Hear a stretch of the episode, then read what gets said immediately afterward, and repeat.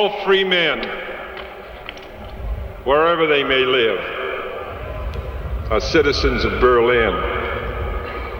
And therefore, as a free man, I take pride in the words, Ich bin ein Berliner.